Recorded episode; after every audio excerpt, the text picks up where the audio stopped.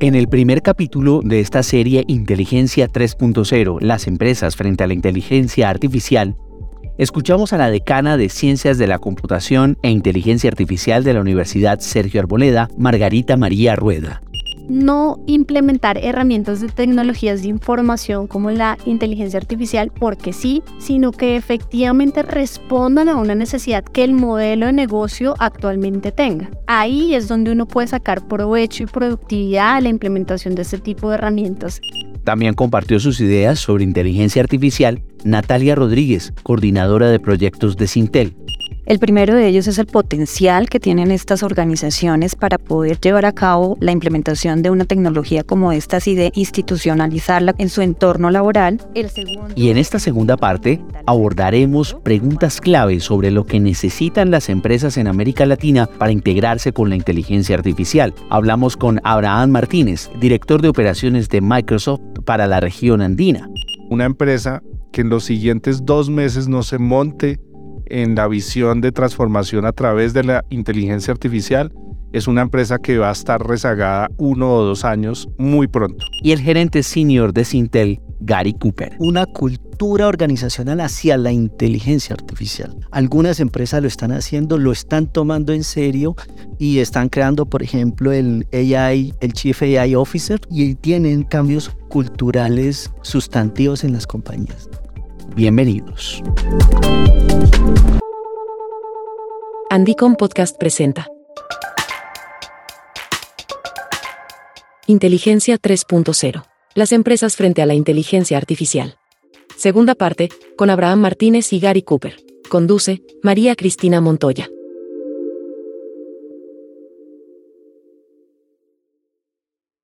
Bienvenidos a este segundo episodio de una serie especial de Andicom Podcast sobre el alcance de la inteligencia artificial en el ecosistema empresarial de América Latina. Desde la sede de Microsoft en Bogotá, Colombia, nos acompañan Abraham Martínez, director de operaciones de Microsoft para la región andina, y Gary Cooper, gerente senior de Sintel. Gracias a ambos por acompañarnos. Muchas gracias, María Cristina. Muchas gracias, María Cristina. Un gusto saludarte, Abraham. Un privilegio estar aquí con él.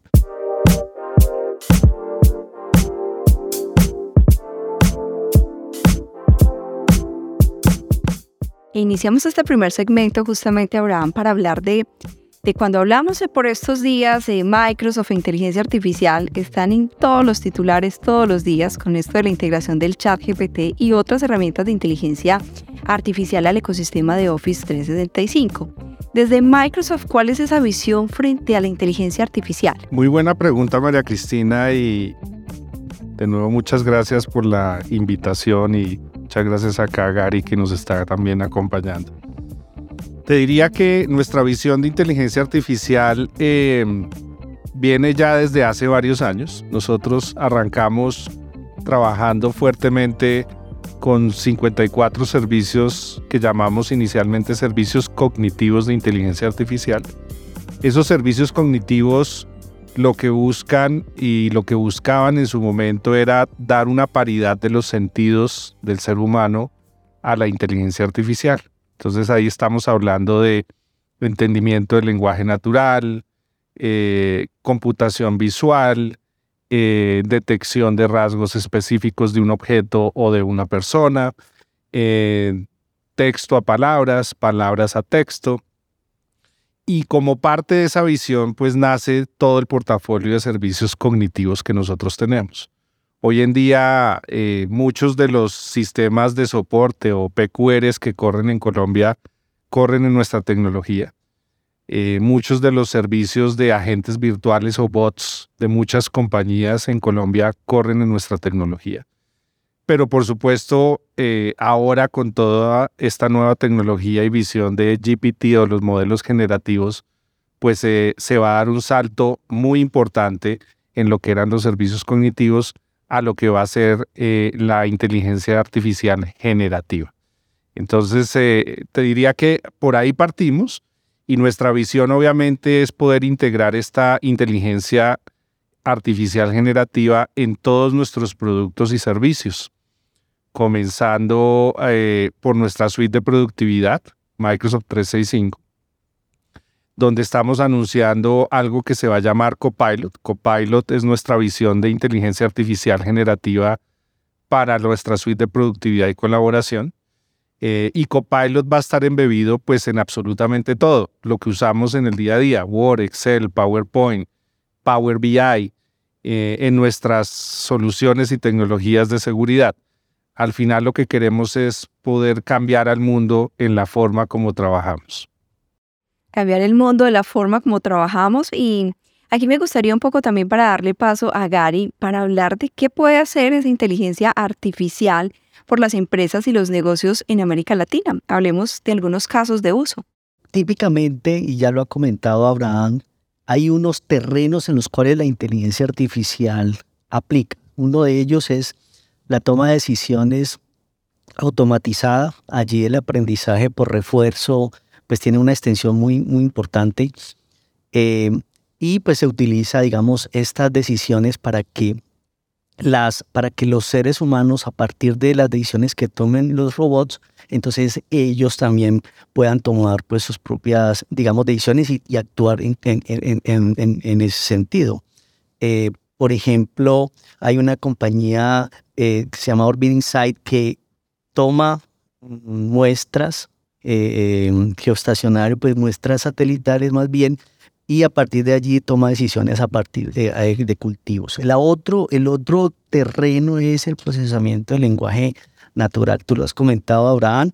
Ahí eh, están las aplicaciones generativas, las aplicaciones creativas, la recuperación de la información, speech to speech, speech to test y viceversa, la extracción de textos.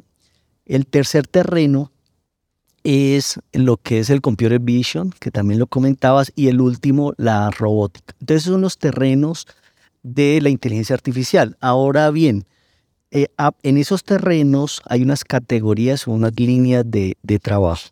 Típicamente hay alrededor de unas seis líneas de trabajo. Uno es la optimización en la cual la inteligencia artificial lo pueden usar las empresas para maximizar el resultado de sus procesos o hacer una eficiencia operativa. Eh, una segunda línea de trabajo es de la búsqueda eh, y consulta para superar problemas. Esto se puede hacer a través de mapeo o de agrupación y en los cuales pues se hace eh, conexiones entre lo que se busca y los posibles resultados de una, de una búsqueda. Digamos, obviamente ChatGPT tiene ya un nivel mucho más grande que, que, esta, que esta línea de trabajo. Una tercera eh, línea de trabajo o categoría es muy orientada a la percepción, en la cual la inteligencia artificial, las empresas la pueden orientar a resolver problemas que incluyen visión o audición, de manera que la inteligencia artificial imita las habilidades humanas. Un cuarto línea de trabajo es la predicción, que es el uso de datos de entrenamiento para extrapolar resultados, para hacer predicciones en ventas, en casos de uso financiero, eh, en temas de mercadeo también. Eh, otra línea es la comprensión. Eh, ahí, digamos, actúa muy bien el procesamiento del lenguaje natural, la percepción de tono emocional. Y una última línea es el movimiento y manipulación, donde los robots son capaces de interactuar con humanos en condiciones parcialmente controladas. Eh, entonces, como, como ven, es un mar de posibilidades donde las empresas pueden usar la, la inteligencia artificial. Anticom Podcast.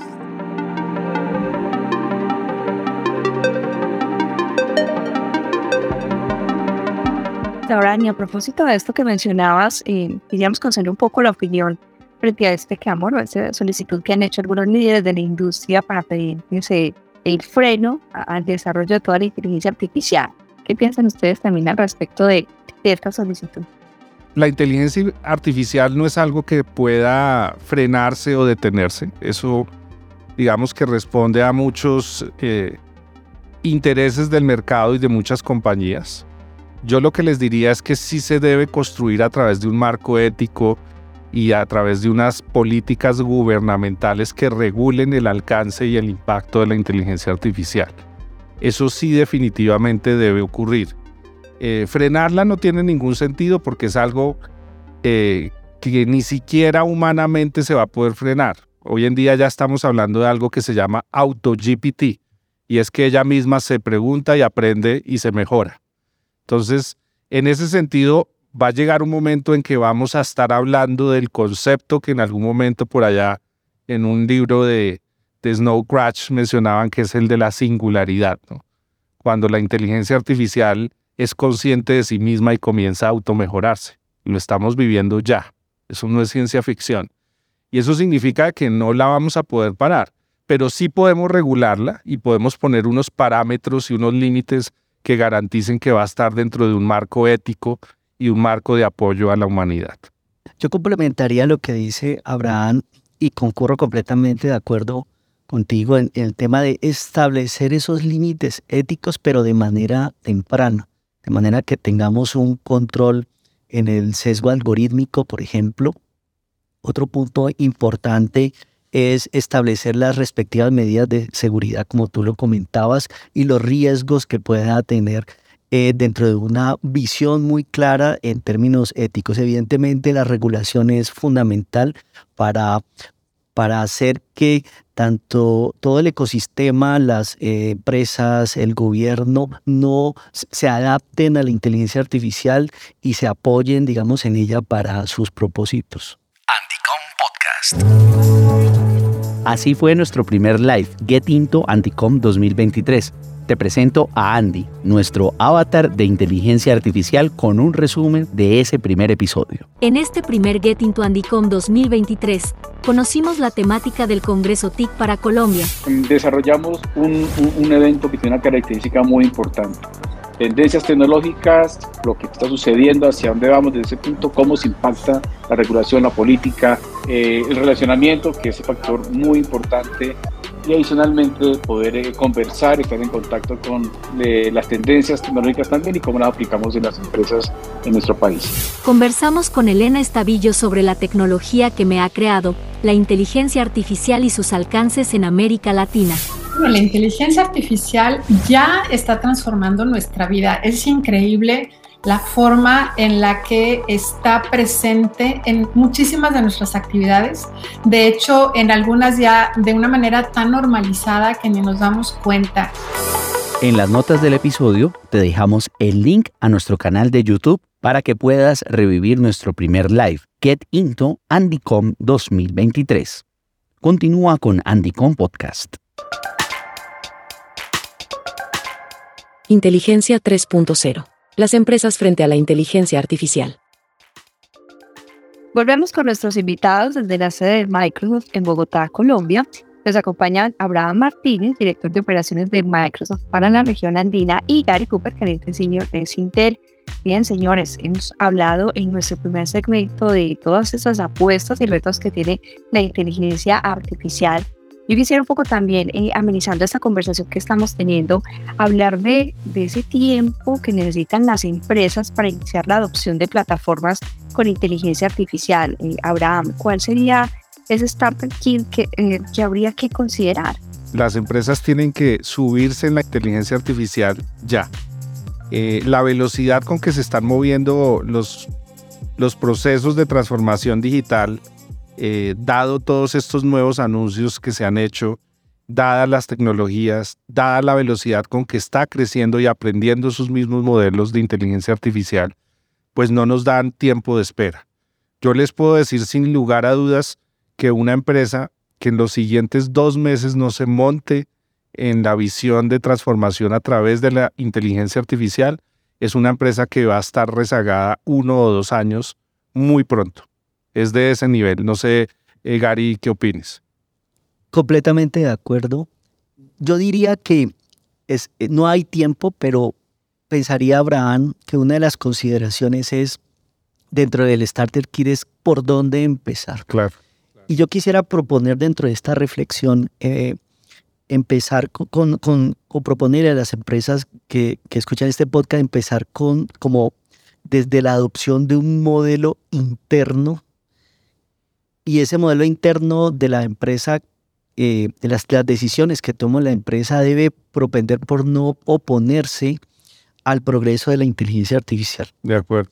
Hay un modelo que es el modelo de, congruencia, es un framework que se utiliza donde, donde eh, nosotros, digamos, desde Sintel tenemos algunos modelos de acompañamiento, donde lo importante es empezar con los imperativos estratégicos, con las capacidades organizacionales alineadas al uso y la aplicación de la inteligencia artificial en todas las venas y las unidades de la, de la organización, de las empresas. Así es. De ahí va a bajar a los flujos de trabajo y generar una, unas personas, una estructura organizacional, una cultura organizacional hacia la inteligencia artificial. Eso me parece clave. Algunas empresas lo están haciendo, lo están tomando en serio y están creando, por ejemplo, el AI, el Chief AI Officer, están eh, y tienen cambios culturales sustantivos en las compañías. Sí, y yo agregaría, Gary, en, en, esas capacidades que tú mencionaste, que me parece súper importante, el tema de las competencias y el skilling.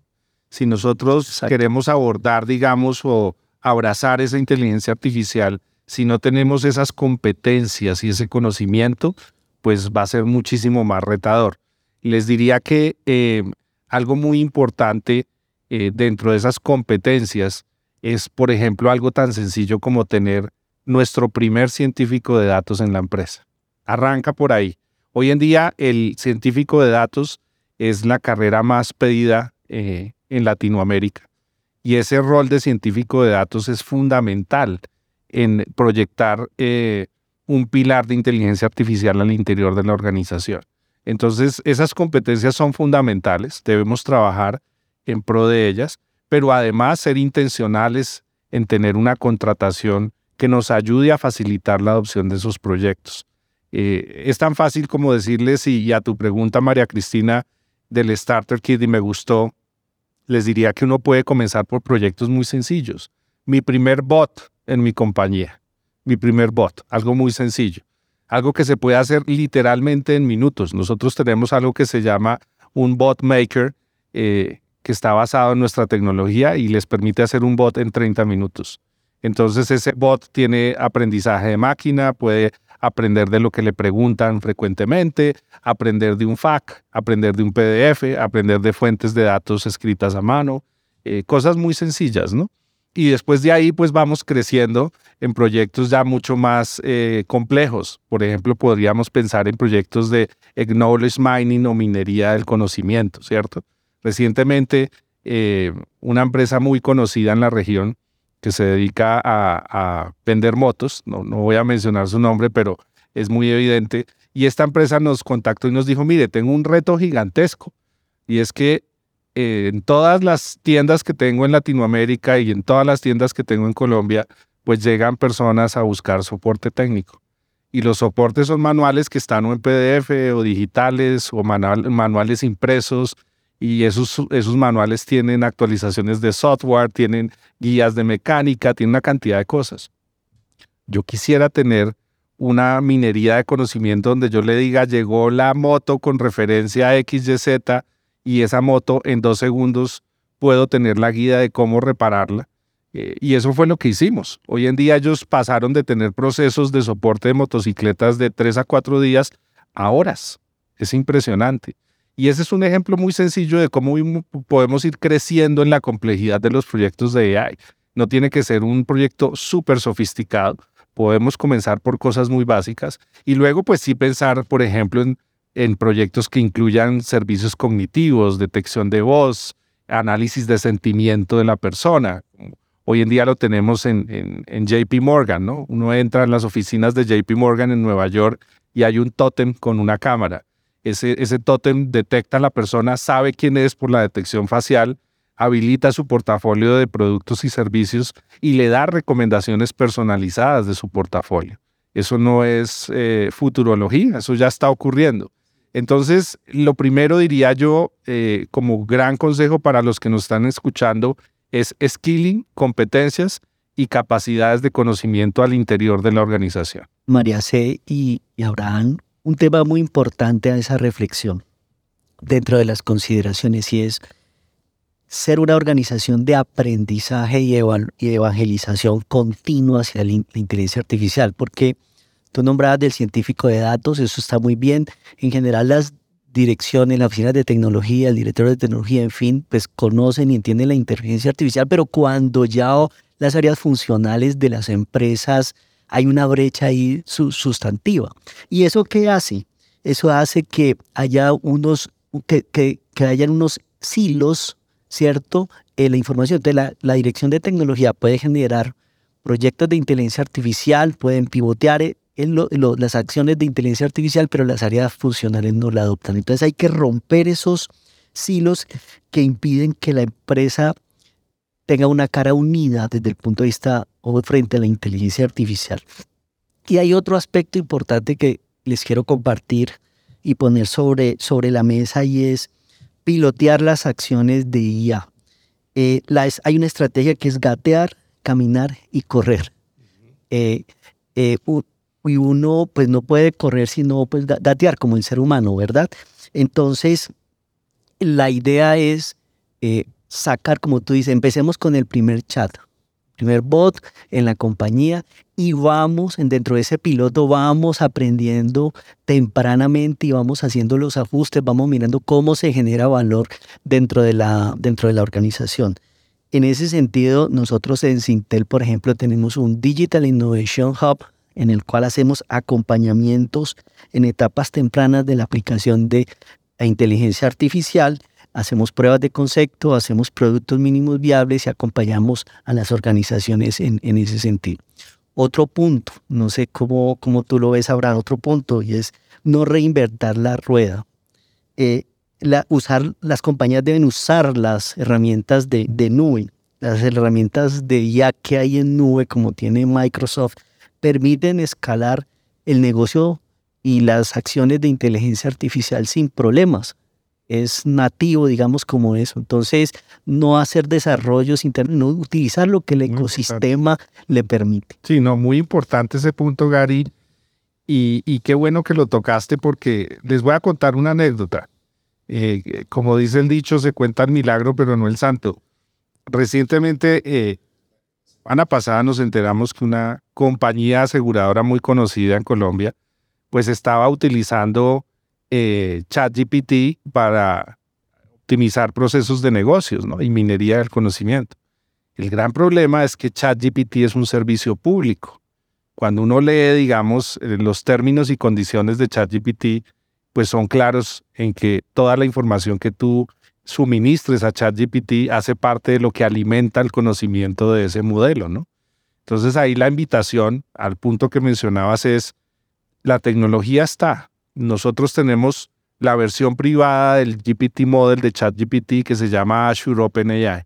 Y Azure OpenAI es lo que le va a permitir a las empresas, no lo tiene nadie en el mundo, solo Microsoft, tener esos mismos servicios, pero en su tenant o en su suscripción privada. Eso es muy importante, privada, porque de otra forma lo que va a pasar es que yo estoy compartiendo información que es confidencial, que es propietaria de mi negocio en un sitio que es público. Claro, ChatGPT es fantástico porque todo el mundo entra y juega y hace prompts y investiga y cacharrea, pero a veces se nos olvida que eso es un servicio público y que estamos alimentando información pública. Entonces el tema de, privacidad y de seguridad de la información no es menor. Pensando en comenzar un proyecto, ese es, uno de los marcos importantes de protección, privacidad y seguridad de la información. Ustedes han mencionado cosas muy importantes eh, para toda nuestra audiencia. Recordemos que aquí también hay muchos eh, o tomadores de decisión que nos escuchan a través de Adicom Podcast. Y en estos momentos alguien puede estarse haciendo una pregunta que quisiera ya de cierre ustedes nos contaran. Y es esas compañías que tienen desarrollos o sí, muchos desarrollos hechos a la medida de su negocio ¿Qué necesitarían estas empresas para migrar de esas antiguas aplicaciones a unas nuevas que tengan ese componente de inteligencia artificial? El primer paso es dimensionar el alcance de a dónde se quiere llegar. En, la visión de transformación digital eh, de las empresas hoy en día, pues eh, algunas empresas tienen una visión muy estructurada, un framework de transformación digital muy estructurado. Otras no tanto, va a depender también mucho del, del tamaño de la organización. Por supuesto que las empresas más grandes de la región y del país lo tienen, tal vez las, las pymes no lo tengan, pero yo creo que ahí es donde empresas como Sintel, como Microsoft juegan un papel muy importante y es dando ese acompañamiento a esas compañías para navegar esa transformación digital, eh, mostrándoles cuáles son esos primeros pasos. ¿no? Si yo tengo, arrancando por las cosas básicas, si yo tengo una estructura de manejo de identidades y de seguridad robusta para comenzar un proyecto de inteligencia artificial. Hoy en día estamos viendo eh, un incremento alarmante en los casos de ciberseguridad, incidentes de ciberseguridad. Y esto se debe a que, no importa el tamaño de la compañía, las bases fundacionales de esa infraestructura no están sólidas, ¿cierto? Cosas tan sencillas como que el administrador de la red o el administrador de los servicios no tiene autenticación multifactor, sino que se maneja todo con un password que en cualquier momento es susceptible a ser capturado. Entonces, cosas muy básicas. Y de nuevo, ahí es donde nosotros podemos entrar a apoyar y a generar ese acompañamiento para que las, los fundamentos de esa infraestructura y de esa arquitectura de inteligencia artificial pues estén creados de una manera sólida, ¿no? Con un, una capa de identidad, con una capa de infraestructura que puede ser local o en la nube o híbrida, con una capa de servicios en la nube. Eh, y esa capa puede ser con tecnología Microsoft, esa capa puede ser multinube, ¿cierto? Compartiendo ciertos servicios con otros jugadores. Eh, ahí nosotros estamos apoyando fuertemente en esos escenarios híbridos y multinube. Y por supuesto, esa capa superior de análisis de datos que es ¿cómo voy a tener yo la data lista? Porque pues hemos hablado en este podcast de inteligencia artificial, pero resulta que la inteligencia artificial eh, toma datos de entrada y entrega, digamos, un output o unos resultados. Pero si los datos de entrada no están bien, no están normalizados, los datos de entrada no están en un lago de datos o consolidados, pues lo que vamos a recibir como outcome no va a estar bien. Entonces esa capa de datos es fundamental y esa capa de datos nos va a preparar para tener un modelo de inteligencia artificial que sea eh, exitoso. Entonces, eh, creo que ahí vamos a poderlos acompañar definitivamente. No sé qué opines, Gary. Además de esa capa de datos, esa abundancia de los datos, me parece importante, Abraham, hablar también de el nivel de computación. Eh, el, ser humano tiene alrededor de más de 100 mil millones de, de neuronas y y el número de sinapsis es de, que es el, el donde ocurren los cálculos, es de 10 a la 14, 10, 10 a la 15. Esa, eso, eh, flops, o sea, el flop es el cálculo de la capacidad de rendimiento de un supercomputador. Eso, eso, eso más o menos es un petaflop, ¿cierto? Hoy ya hay montajes en servidores de 2 petaflops. ¿Y eso qué quiere decir? Que podemos considerar que se tendrá el cerebro en la nube. ¿cierto? Literal. Entonces, y no hemos llegado a la computación cuántica. Y no hemos llegado, así es. Entonces, la abundancia de los datos, sumado, que tú comentabas, sumado a la potencia del procesamiento de esos datos, combinado con el desarrollo de las redes neuronales de inteligencia artificial y la capacidad que la inteligencia artificial nos da, le da al ser humano para ver esas correlaciones que antes no podíamos identificar ni entender no tiene precedentes en términos de las implicaciones empresariales que la inteligencia artificial le da. Entonces, ese es un punto muy importante del uso de las redes neuronales en las aplicaciones es clave para esas aplicaciones legacy migrarlas hacia las nuevas aplicaciones. Y el otro punto que quiero poner sobre la mesa, Abraham, es el siguiente y es yo considero en el ciclo de desarrollo de software, por ejemplo, que la inteligencia artificial, que se debe usar la inteligencia artificial aumentada, o sea, la colaboración, un trabajo colaborativo entre el robot y el humano en el desarrollo de software. ¿Tú cómo lo ves? No, totalmente de acuerdo. De hecho, de hecho la semana pasada, em, no, hace ya un mes más o menos, veíamos un tweet de uno de los líderes de desarrollo de Tesla, eh, que está desarrollando el sistema de conducción autónoma para Tesla, y él decía que el 54% del código que él está generando lo está haciendo con GitHub Copilot. Y es impresionante, todas las empresas se están montando en Copilot porque pues es que les ahorra tiempo, les ahorra una cantidad de desarrollo de código, es impresionante. Eh, Copilot va a estar en todo. Hoy en día ya está en GitHub, lo vamos a tener en toda la suite de productividad de Microsoft 365, lo vamos a tener en nuestros servicios de seguridad, detectando señales y tomando acciones preventivas, no esperando a que llegue el ataque, sino tomando acciones preventivas. Eh, y va a cambiar la forma en cómo trabajamos, en cómo operamos y para los desarrolladores la velocidad en que desarrollan. Eh, definitivamente va a ser un antes y un después, Gary. Así es.